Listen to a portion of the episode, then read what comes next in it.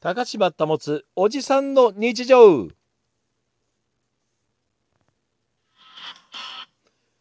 今日まあいろんなこと細かいことを済ませてたんですよ。まああのもう6月1日過ぎたんで渓流釣りもねあのヤマメも釣ってもいいよみたいな季節になったんでまあ渓流釣りも行ったりしてるんです。まだちょっと水の量が多いんで餌釣りとかそういうよりはということで、まあ、ルアー釣りやってますけどね。で、その他ちょこちょこいろんなこと今日終わらせたんですよ。そのうちの一つが、あのブラウン管のモニター。これをばらしてたんです。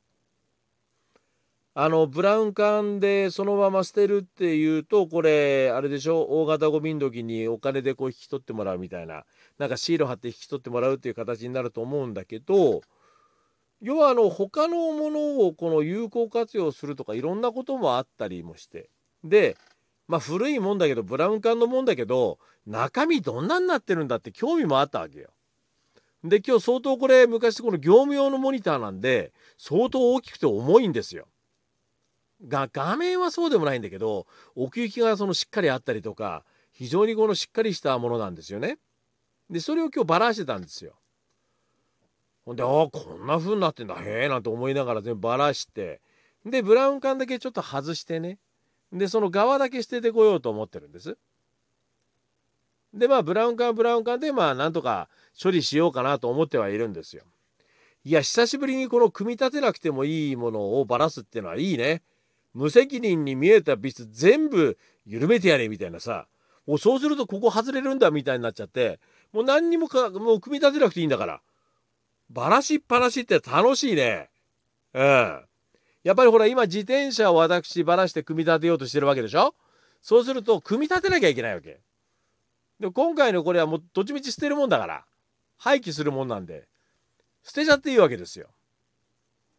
お気楽だよねこれ。うん。こばらすだけのもんだったらいくらでもやっていいね。ただ問題は今日結構な炎天下でございました札幌も。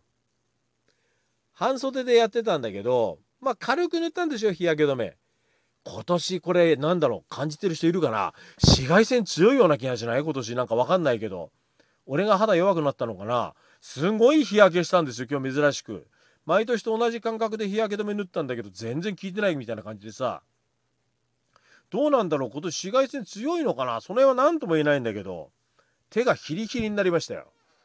まあ、あの、車庫の中で体は入れてたんだけどね、手だけが外に出るような作業の仕方だったんですよ。炎天下に。まあ場所の関係もあったんでね。いやー、日焼けしちゃいましたよ、もう。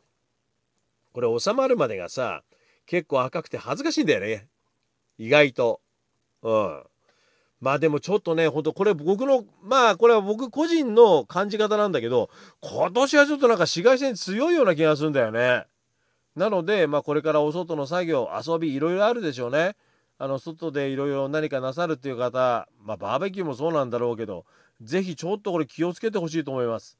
あくまで私の感覚なんですが今年は紫外線強いような気がするなと思っています。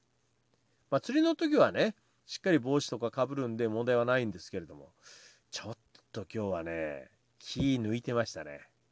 大丈夫じゃね？えぐらいな感じでやってましたね。ええ若干発生しております。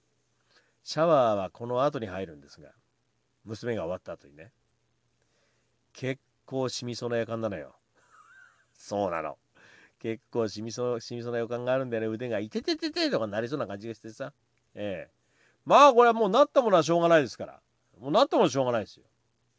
今日はいててててとなりながらお風呂入りたいと思います。ただ、モニターをしっかりばらせたっていうのは非常に楽しかったですけどね。高島保つおじさんの日常。ではまた。